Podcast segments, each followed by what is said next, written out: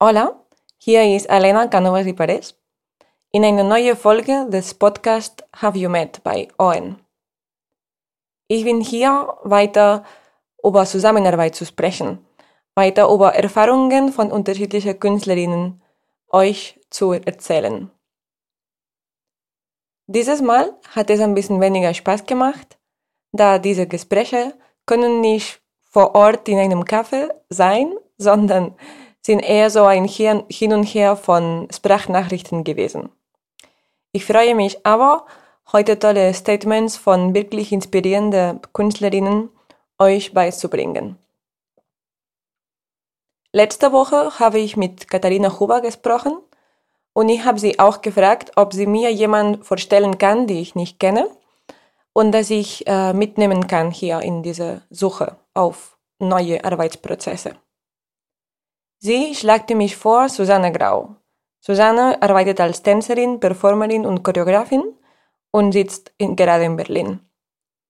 Sie hat in ZZT studiert in dem Zentrum für zeitgenössische Tanz an der Hochschule für Musik und Tanz Köln. Susanne ist weder dabei in ähm, Choreografen- oder Künstlerkollektiv, zum Beispiel bei Michael Douglas Kollektiv in Köln, aber sie initiiert auch gerne eigene Projekte mit anderen Künstlern, zum Beispiel Adriana George, Alma Dospern, Rocío Marano und so weiter.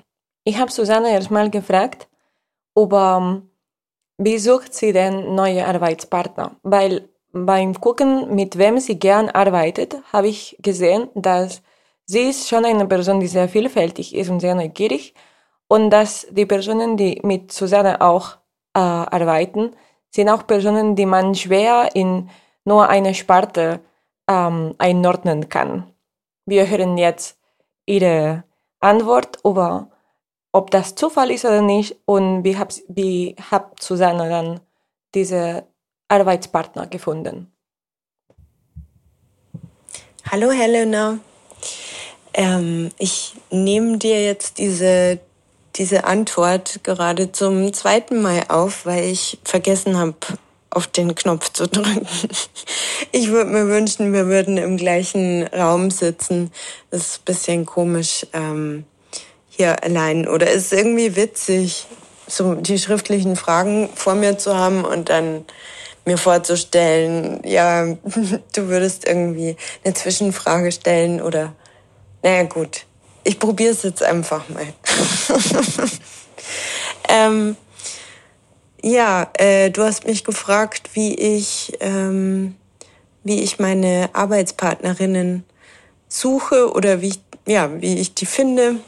Ob das Zufall ist, ähm, nach welchen Kriterien. Mm. Also ich glaube, ja, also Zufall, da könnte man jetzt auch wieder eine lange Diskussion anfangen, aber ja, ich, ich suche die nicht ähm, gezielt irgendwie. Also das ist auch ganz unterschiedlich, wie ich manche Leute kennengelernt habe, mit denen ich viel und oft zusammengearbeitet habe. Ähm, aber es ergibt sich immer ganz äh, natürlich. Also oftmals verbindet mich mit den Leuten auch eine Freundschaft. Im besten Fall. Oft auch nach der Arbeit, durch die Arbeit. Ähm, und ja, also ich habe einfach persönlich großen Spaß dran, mit Leuten zusammen eine Sprache zu entwickeln. Und mm, ich habe immer das Gefühl, ich, ich wachse da extrem im Austausch mit anderen Leuten oder klar bin auch manchmal extrem herausgefordert. Ähm, was aber auch spannend ist, finde ich, wenn man halt sich ausdrücken muss äh, oder rausfindet, wo man auf gar keinen Fall einen Kompromiss eingehen kann und sich artikulieren muss und insistieren muss. Oder eben, ja, gibt auch Fälle, wo es mm, ja wie so eine gemeinsame Welt ist, die man erschafft und vielleicht auch in eine Ästhetik reingeht, die man so gar nicht erwartet hätte und ja, neue Werkzeuge erfindet. Also ich finde es ein, ja, es ist wie ein Spielplatz manchmal, im besten Fall. Ähm, und wo ich die Leute kennenlerne, also manchmal halt auch dadurch, dass ich ja in im Tanz-Performance-Bereich arbeite, sind es ja oft Gruppenprozesse oder meistens, eigentlich immer.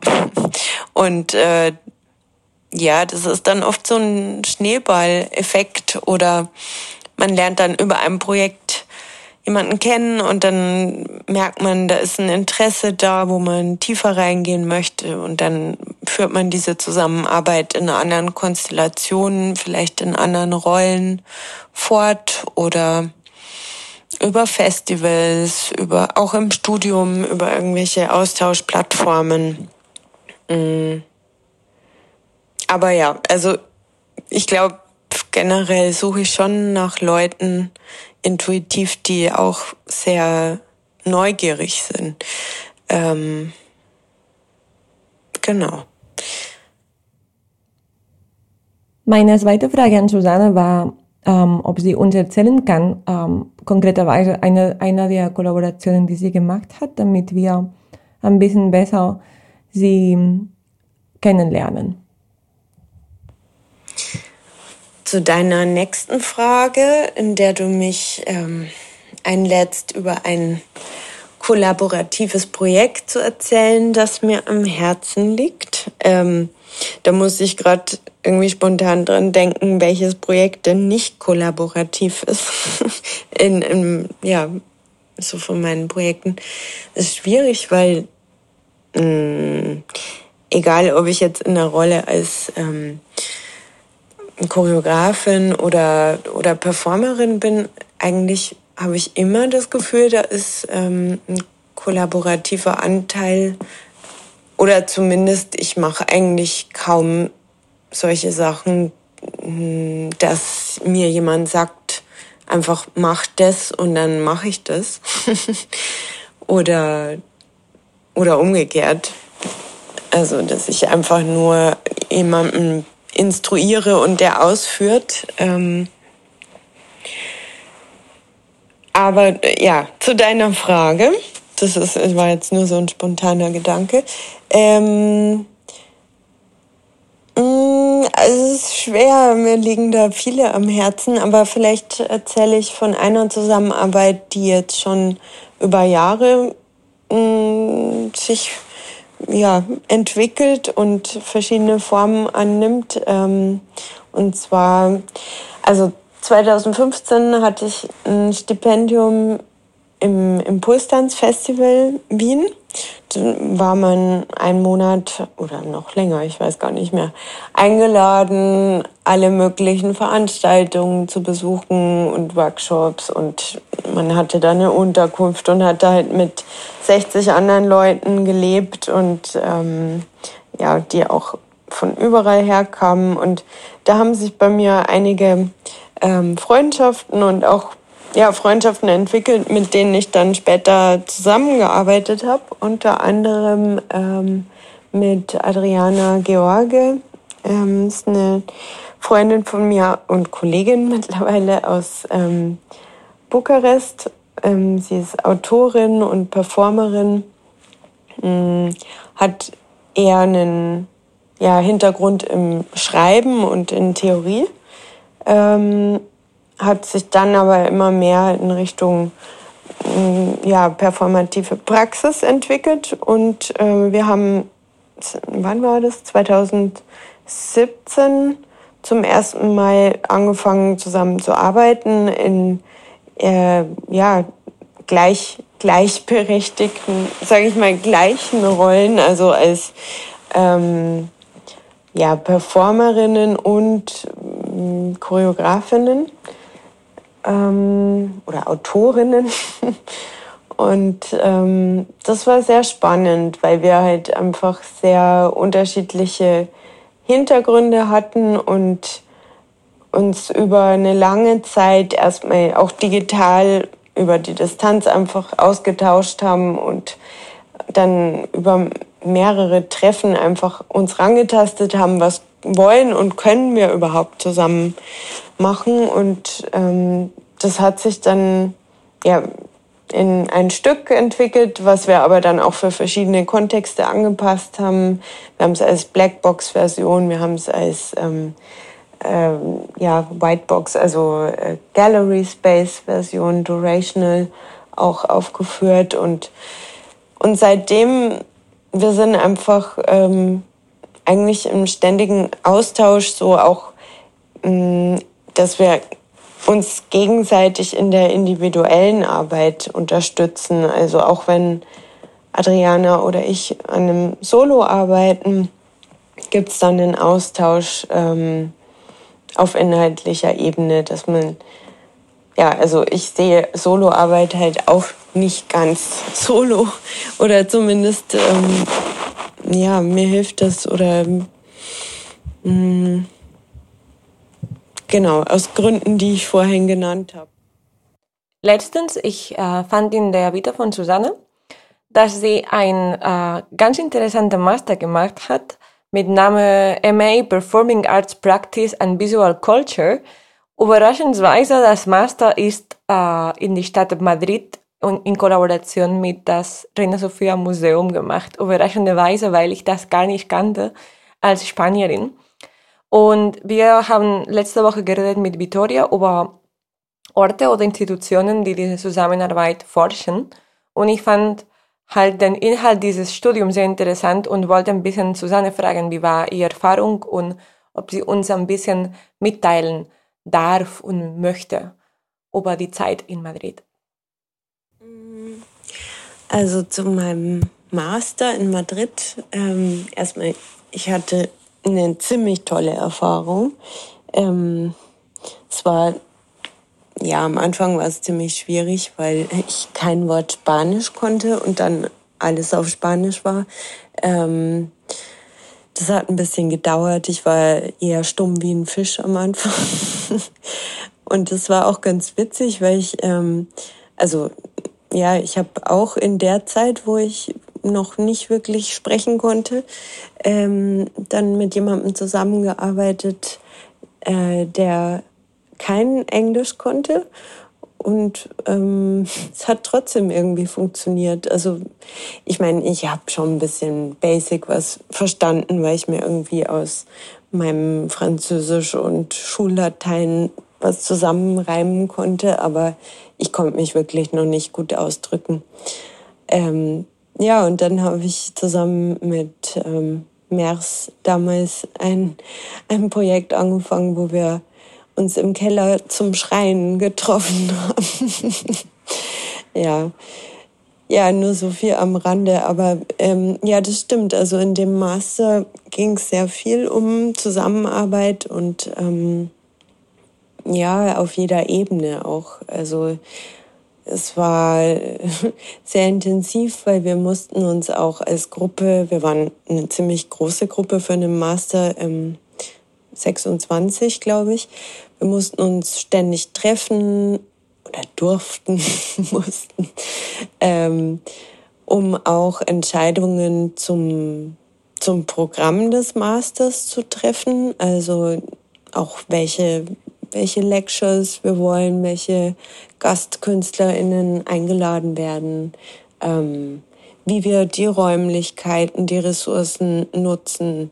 Also alle, alle diese Entscheidungen, die wurden nicht unbedingt ähm, vorgegeben, sondern das war halt auch Teil des, mm, ja, des Programms, das wir untereinander in der Gruppe ähm, aushandeln, wie wir funktionieren, wie wir Entscheidungen treffen. Ähm, da kamen natürlich viele Fragen auf, wie entscheidet denn immer die Mehrheit oder geht's hier immer um Konsens? Und ja, also vieles war natürlich auch anstrengend und gerade in einem Kontext von einem Master, ähm, manchmal will man einfach, dass, dass die Dinge laufen und dass man ähm, seine Bedingungen hat, in denen man dann arbeiten kann. Ähm, aber es war auch, also es war auch wirklich spannend und ähm, auch wenn nicht immer alles zu was Fruchtbarem geführt hat, ähm, hat es auf jeden Fall ja zu einem zu einer intensiven Auseinandersetzung geführt und dass man so Entscheidungsprozesse wirklich bewusst wahrnimmt. Es wurde dann natürlich alles ähm, oftmals recht politisch und also gerade in künstlerischen Prozessen ist es ja ja auch manchmal schwierig, wenn wenn das so viel ähm, Energie nimmt, wie man jetzt eigentlich die Entscheidungen trifft, wer die Entscheidungen trifft und so weiter. Aber ja, also einfach auch mal sich dessen bewusst zu werden und drüber nachzudenken, fand ich auf jeden Fall gut. Vielen Dank, Susanne, für deine tolle Worte. Bestimmt haben wir sehr bald die Gelegenheit, uns persönlich kennenzulernen. Nächstens sprechen wir mit Ana Filipa Botelho aus Portugal, Klarinettistin. Ana Filipa und ich haben uns kennengelernt in Southampton im Juli 2018 dank einer Initiative der University Southampton, die hieß uh, Get Together. Und das war eine Art uh, Workshop, das die Uni Southampton gemacht hat für den uh, PhD-Studenten und Masterstudenten der Universität. Sie hatten die Idee aber, anstatt einen großen Komponist oder große Komponistin einzuladen, an dem Jahr, wo ich mitgemacht habe, haben sie fünf äh, junge Komponisten eingeladen. Wir sollten dann ähm, ein Skizz ausprobieren mit unterschiedlichen Performer, Diskussionen teilnehmen und das war diese Idee von Get Together mit unterschiedlichen Komponisten. Anna Philippa war da als Klarinettistin und hat dann unsere Stücke workshopiert oder, oder gespielt. Ich wollte sie besonders einladen, nicht nur als Klarinettistin oder neue Musikperformerin, sondern als Mitglied und Person, die das Kollektiv Down the Rabbit Hole äh, begründet hat. Ich lese erstmal ganz kurz ein paar Sätze von die Homepage von Down the Rabbit Hole, ein sehr, sehr spannendes Kollektiv, damit wir ein kurzes Eindruck haben, was sie denn machen. Down the Rabbit Hole new music collective oriented towards the latest developments in musical creation, especially those involving new modes of presentation. To make this juicy newness happen, we play acoustic instruments, voice, touch, light, all to spark the senses of our young, old, big and small audiences. Ich fragte erstmal Philippa, ob sie uns ein bisschen erzählen kann von Down the Rabbit Hole und besonders diese Geschichten, die ich wirklich genieße, über wie sie sich kennengelernt haben. Down the Rabbit Hole is directed by three musicians, by Kai Farsky, a percussionist, by Hanna Kolbel, a cellist, and by me, Filippa Botelho, and I have a background as a clarinetist. We all met five years ago while studying in Ghent in Belgium during Manama. And Manama is an advanced master under the guidance of uh, Ictus Ensemble and Spectra Ensemble, mostly focused on contemporary music. Our main goal as a collective is to focus on contemporary repertoire, to create our own projects from scratch, and to be able to invite other artists from other disciplines to work with us. We started by investing time on performing some of the repertoire we already knew, but soon we decided to commission new works. In the different projects we created so far, uh, we have worked with visual artists, uh, filmmakers, software developers, composers, dramaturgs, dancers, etc. And even even though we have started and we continue to curate projects for adults, we have uh, recently also been invited for three other projects for young audiences. Two of them are in production with uh, Musica Impulse for Music in Belgium. One is for uh, children between zero and five years old, and the other for six years old. And lastly, another project for children between 8 and 12, and this one is fully curated by us. Down the Rabbit Hole existiert schon seit ein paar Jahren. Sie haben eine sehr intensive Erfahrung gemacht als Kollektiv und ich habe die Gelegenheit genutzt, um Anna Philippa zu fragen, ob sie uns ganz konkret ein Projekt erzählen kann. Aber ganz konkret, um wirklich ein Beispiel zu haben, wie sie funktionieren, wie sie arbeiten. Welche Konflikte tauchen auch inzwischen einer Projektplanung? Our workflow depends on the project we work on. The different starting points can be musical works we wanted to produce or an artistic concept or even a curating challenge that we are facing at that moment. And sometimes the departing point can also be a mix between those three, just in different proportions or um, in different parts of the process. For instance, for Jukebox, uh, our show for young audiences, which just premiered last August, we had in mind very concrete pieces we would like to share with the kids, but we also knew we wanted to find a particular staging solution for them. We wanted to first uh, encourage them to imagine and to choose what they wanted to listen to, hence uh, Jukebox as a title. And we wanted them to move freely in the space as a tool to better engage with what we were playing. And at some point during the brainstorm, we realized we needed an interdisciplinary team to achieve those ideas. For that project, we created a music performance within a special installation where the audience plays the, the major role.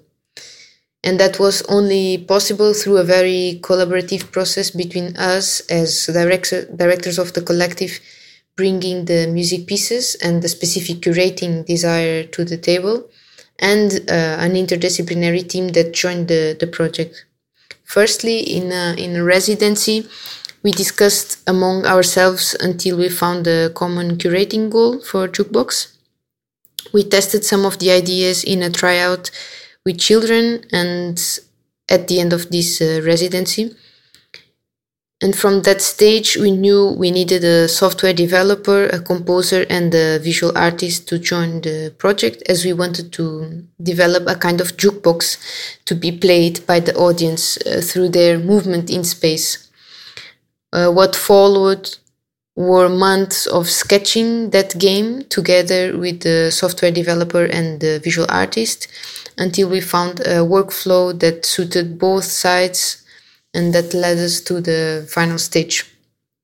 In between, we had a couple of tryouts with children to always test these prototypes of our show.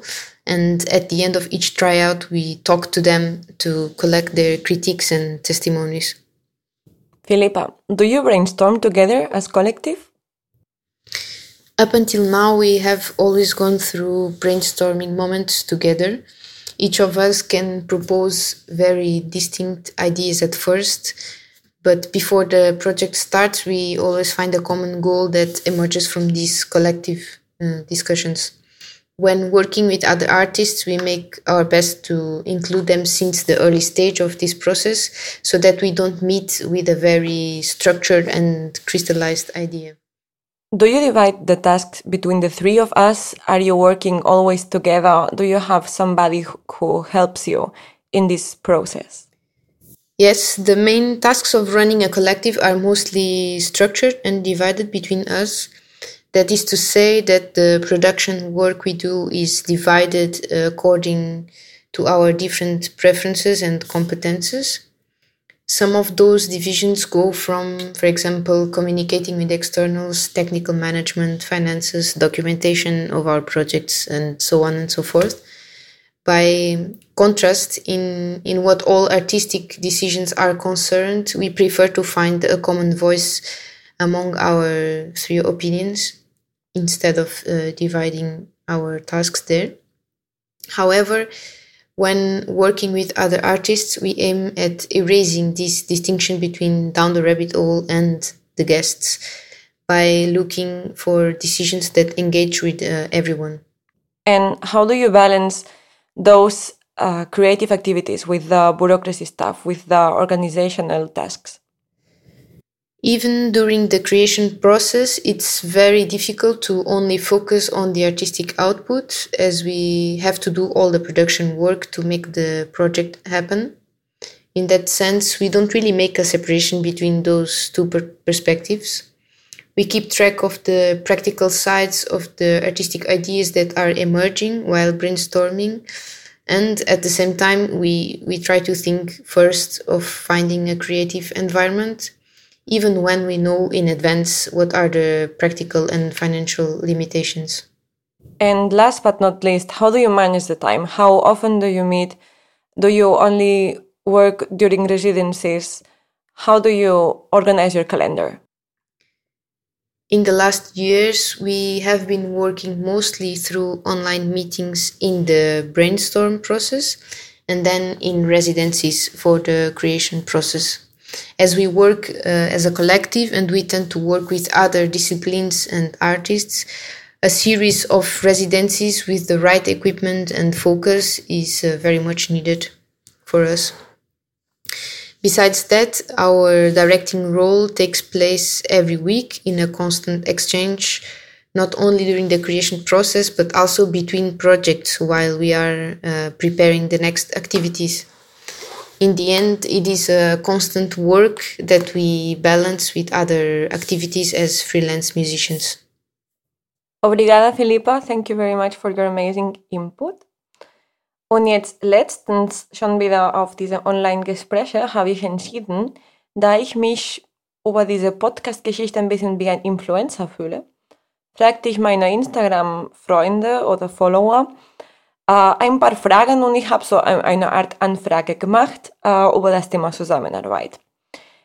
Erstmal fragte ich, ähm, ob sie äh, einmal einen anderen Künstler geschrieben haben, die sie gar nicht früher kannten, um ein Projekt zusammen zu entwerfen.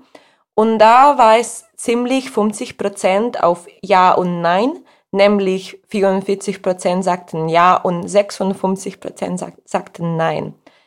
Überraschenderweise habe ich die Frage umgekehrt gemacht, ob sie schon von unbekannten Personen oder nicht Personen, die sie nicht persönlich kennen, angefragt wurden zu kollaborieren. Und die Antworten sind 72% Ja, 28% Nein.